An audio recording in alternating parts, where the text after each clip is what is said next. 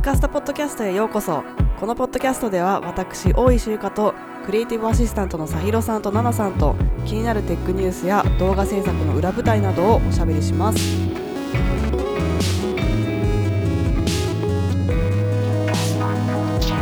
今回のエピソードは普段 YouTube のチャンネルで配信している月の振り返りマンスリージャーナルという企画みたいなものをやっているんですが、それの音声だけを取り出したポッドキャストバージョンとして、ゆかスタポッドキャストでもお届けします。動画バージョンをご覧になりたい方は概要欄のリンクからチェックしてみてください。こんにちは、ゆかです。はい、ピノはちょっとお風呂入ったばっかなので、ここでお外で乾かしております。今回は4月のまとめ動画的な感じで毎月恒例のものをやっているんですけれども、ちょっとせっかく天気も良くなってきたので、屋上でやっております。4月は実は私の誕生日月でして、あ、ありがとうございます。あの、実は35歳になりました。それがね、みんなにとって、は、意外に若いな、なのか、うわ、意外に年いってんな、なのかわかんないですけど、なんとなく、あんまり、年をね、言いたくなかったんですね。で、なぜかというと、35歳ということで30、30代の中盤に来てしまったなということで、実は私30歳の時に30代はちょっとなんかやり遂げたいと思って一心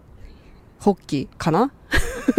日本語が怪しいですけれども、独立みたいな感じでやっていて、えー、自分の会社を作ったりとかしていたんですけど、もう半分まで来てしまった。30代で何かやり遂げたかったのに、ここが中間地点で大丈夫なのかなっていうのが めっちゃ心配になって、それでちょっとね、誕生日なのに、なんかちょっとチーンみたいな感じになっていた時がありました。30代で何かやり遂げたいなって思い始めたきっかけになった人がいるんですけど、まあ、ちょっと先輩で起業家ですごく成功されている方なんだけど、まあ、めちゃめちゃよくしてくださっている方で、で、その人が30代を全部捧げて会社を起こして、で、40歳ぐらいの時に売却したのかな ?30 代をこの事業に捧げてよかったみたいな感じの話を前に、その私が20代の時にしてくれて、で、あ、めちゃめちゃかっこいい。私もこんな風になりたいと思って、なんかすごく勇気をもらった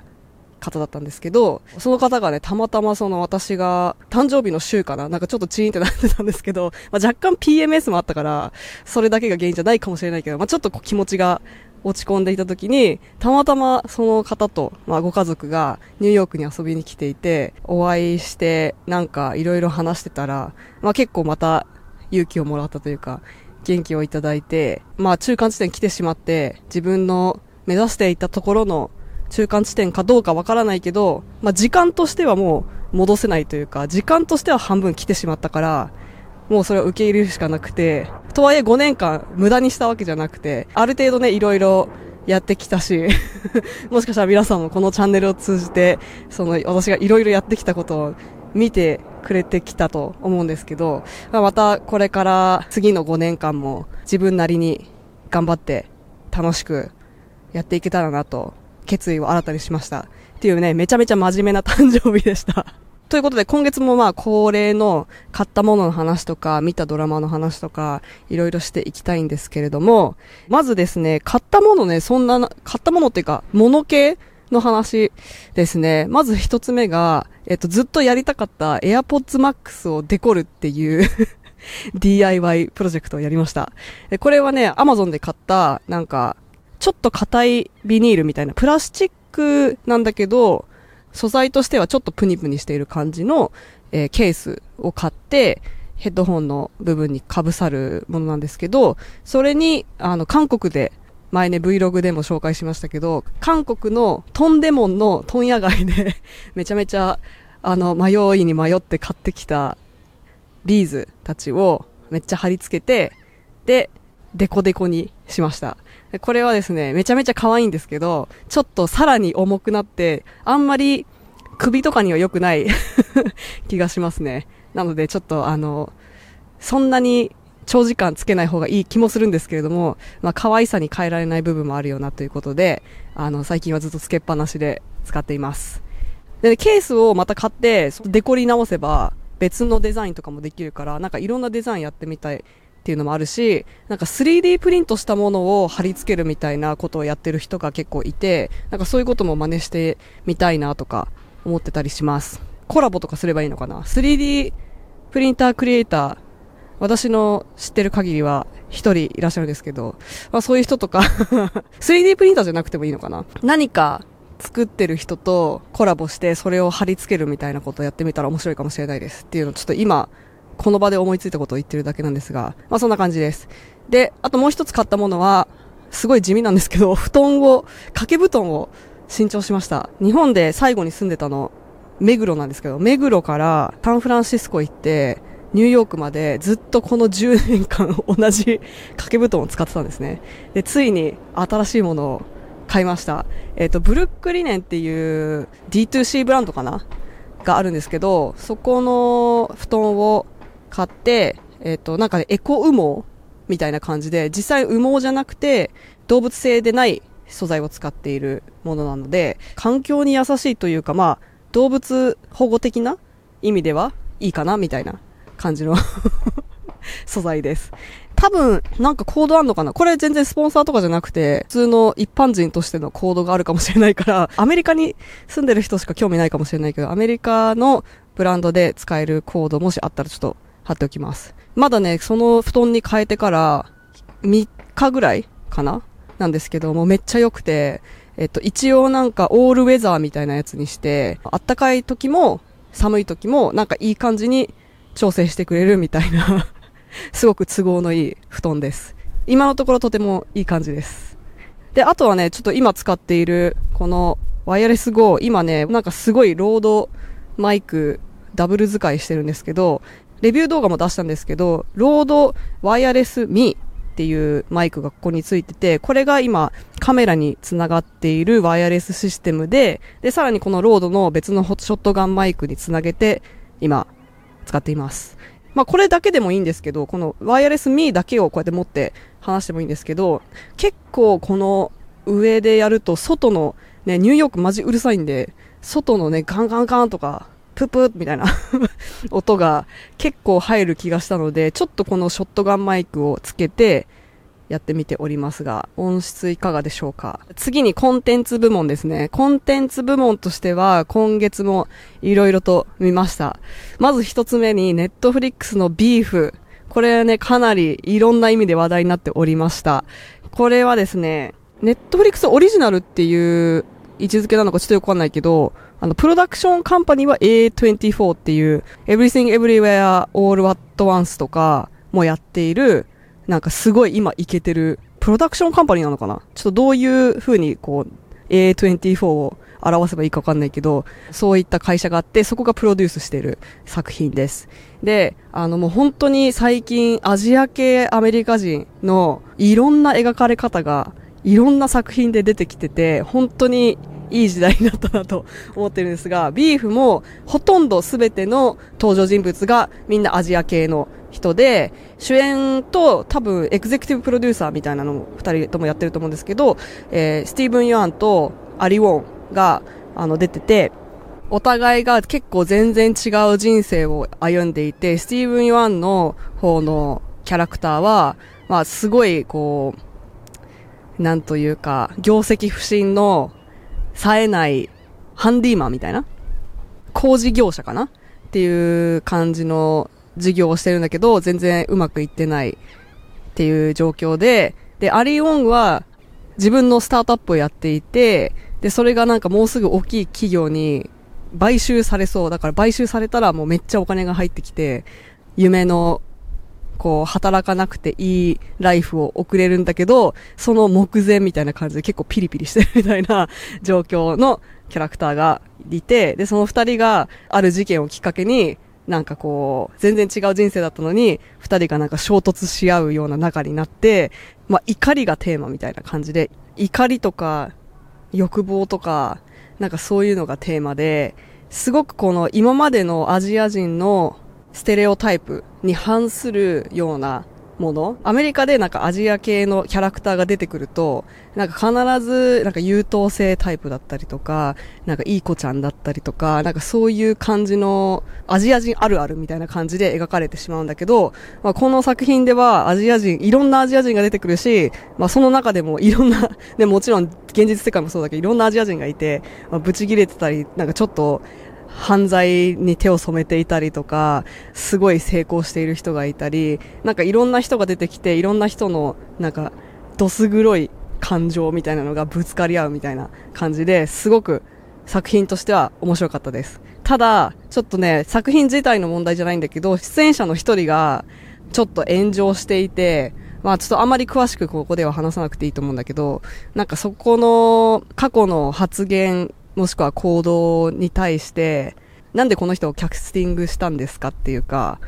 作品はすごく良かったのに、なんかちょっとその後の炎上をうまく収集できなかったっていうのが、まあ、ちょっと残念だったかなと思います。次に紹介したいのが、フィジカル100。これは、出たのはもうちょっと結構前、結構前というか、数ヶ月前だと思うので、そんななんか超新作ではないんですが、韓国のリアリティショーで、アスリートが100人集まって、誰が一番強いのかを決めるコンペティションみたいな感じで、まずは100人から50人に減って、50人から30人とかかな？なんかちょっとどんどん減ってって、最終的に1対1になって、誰か1人が最強だっていうのを決めるっていう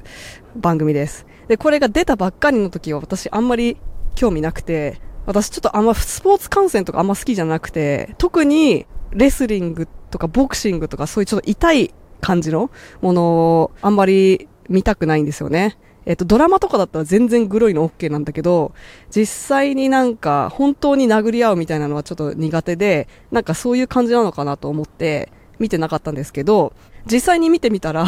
結構その、なんかチームプレイがあったりとか、意外にギスギスしてない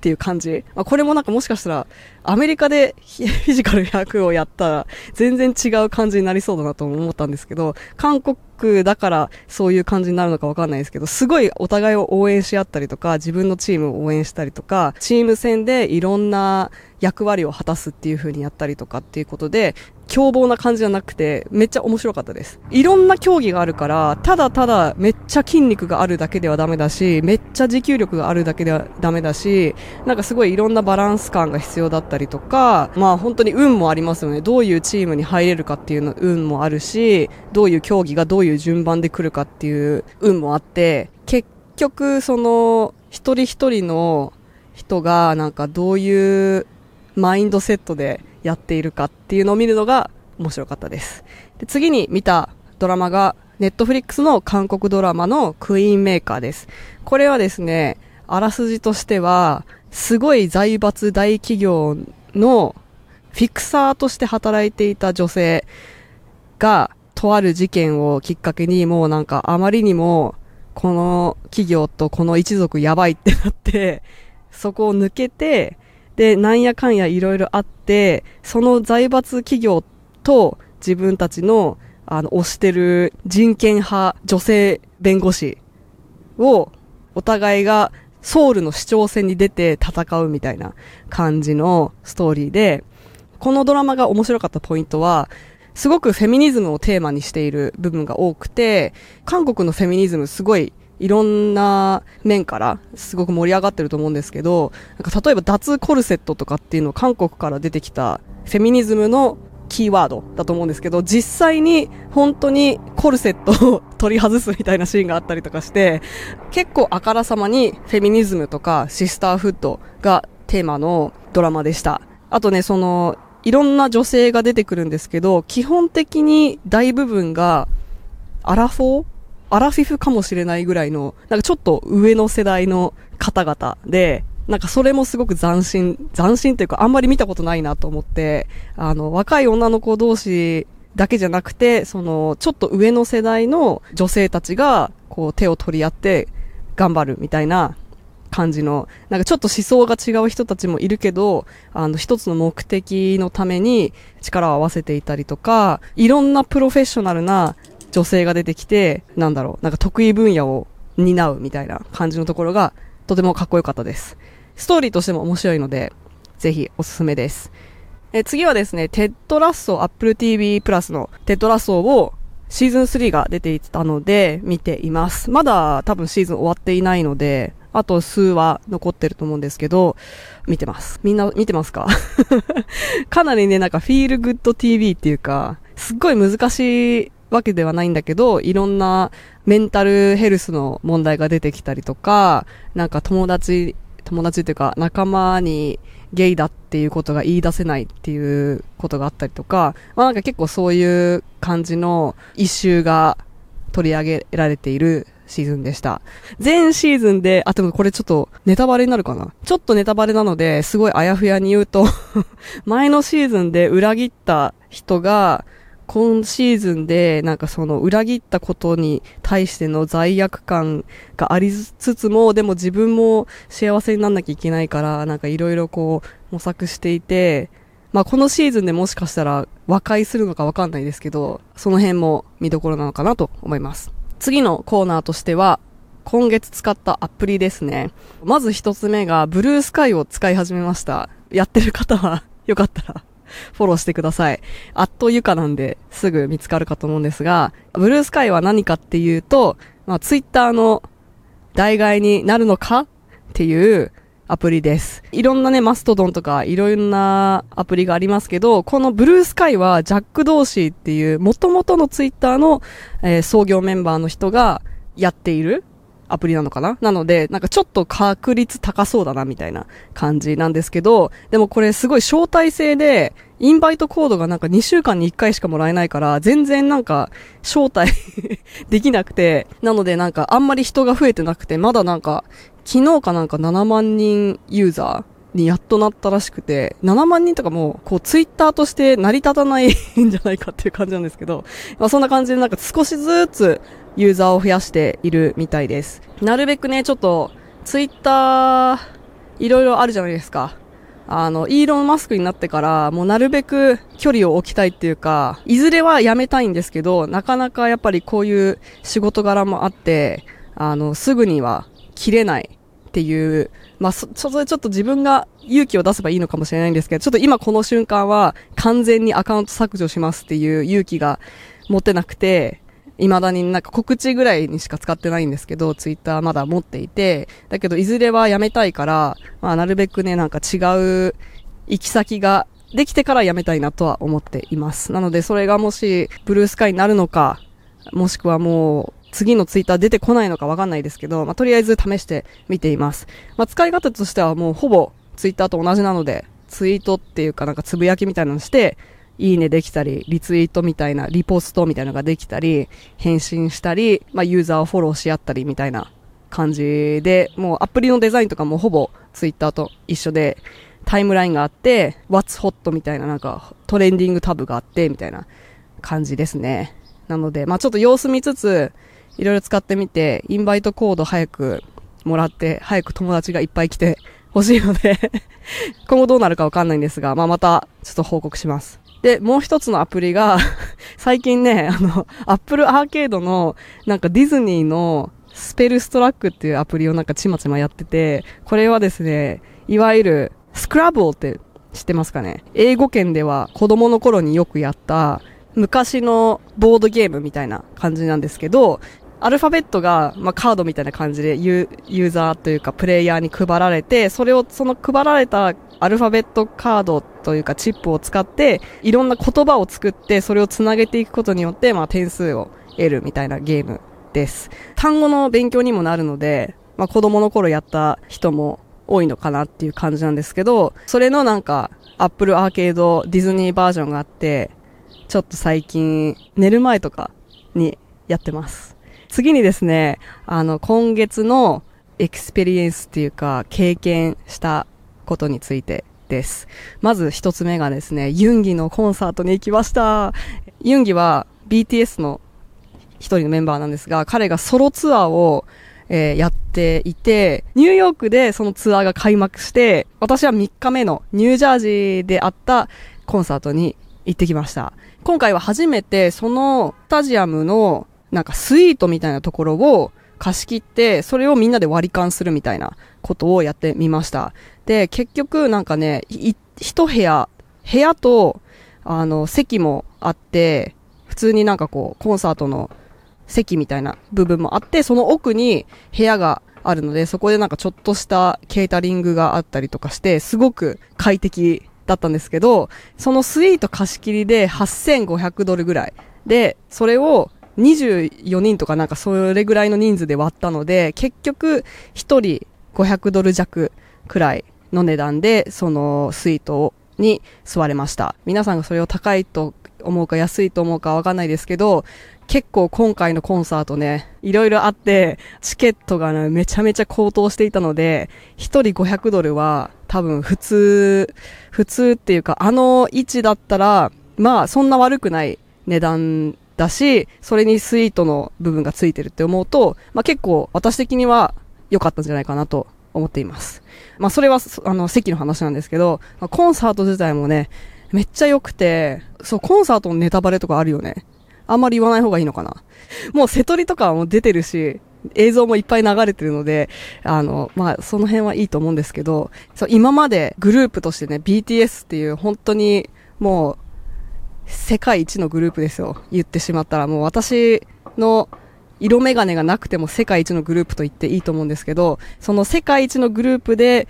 ワールドツアーをやっていた経験がありつつも、一人でやったことはみんなないじゃないですか。あんな大きいベニューで。なので、まあ、いろいろ不安もあったと思うんですけど、本当に、あの、瀬取りもめちゃめちゃいいし、演出もすごくいいし、一人でも十分、もっと大きい会場でやってもよかったと思うけど、なんか本人が自信がなくてちょっと小さめにしたって言ってたんですけど、そんな風に思わなくてもいい、とてもいいコンサートでした。舞台装置とかも、まあ、ある程度、なんか、BTS のコンサートに比べたらシンプルかもしれないけど、シュガの、シュガっていうか、オーガスト D というか、ユンギというか、彼の 作品に合っている演出、そして、ある程度小さい会場だからこそ、すごくいろんな見せ方ができるような感じの構成になっていたのかなと思って、まあ、とにかくすごく良かったです。今はまだアメリカツアー中で、今日とかは LA でやってますけど、まあ、この後ね、アジアツアーもあって日本でもツアーやるので、そっちもね、チケットめっちゃ大変だったと思うんですけど、日本で行かれる方は楽しんでください。今回もコンサートで S23 ウルトラがめちゃめちゃ活躍していました。毎回、アンコールの時かな会場の最前列の子とかのスマホを持ってセルフィーしてくれるっていうなんかそういうサービスタイムがあるんだけど、それで その時に、うちらの3日目の時にユンギがなんか、あ、ノーアイフォン、ノー iPhone、オンリーギャラクシーつって、ギャラクシーしか使ってくれないっていうね、すごいブランドアンバサダーの鑑みたいなことをやっていて、めっちゃ面白かったです。あ、あと私が行った回にジミンが来てた日だったので、それもね、ちょっとラッキーでした。今回のユンギのカムバで、ちょっとまたなんかファンアートやりたいなと思って、3D で、ブレンダーでまた久しぶりにちょっといろいろやってみました。あの、この D-Day っていうアルバムのカバーアートがなんかすごく 3D 感がある、ちょうどそういうあのアートだったので、このアルバムカバーをブレンダーで自分でちょっと再現してみるってことをやってみました。本当はこれをさらに AR にどうにか持っていって、なんかみんながコンサートで使えるような AR フィルターとか作りたいなと思っているので、ちょっと時間がある時にそういうこともやってみたいなと思っています。最後にですね、ちょっとその他コーナーとしては、今月結構ね、あの、見えるポッドキャストを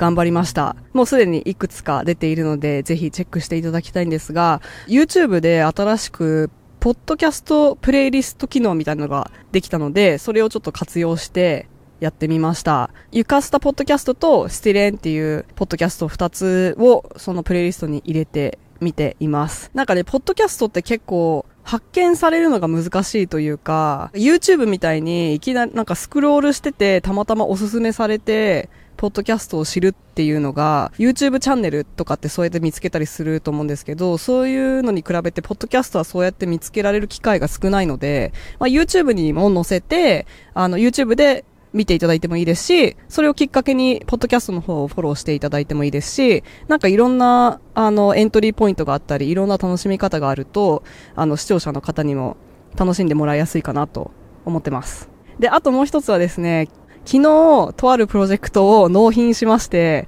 その、言っちゃいけないかどうかちょっとわかんないんですけど、おそらく、もうすぐ、皆さんが YouTube プレミアムを払っていなかったら、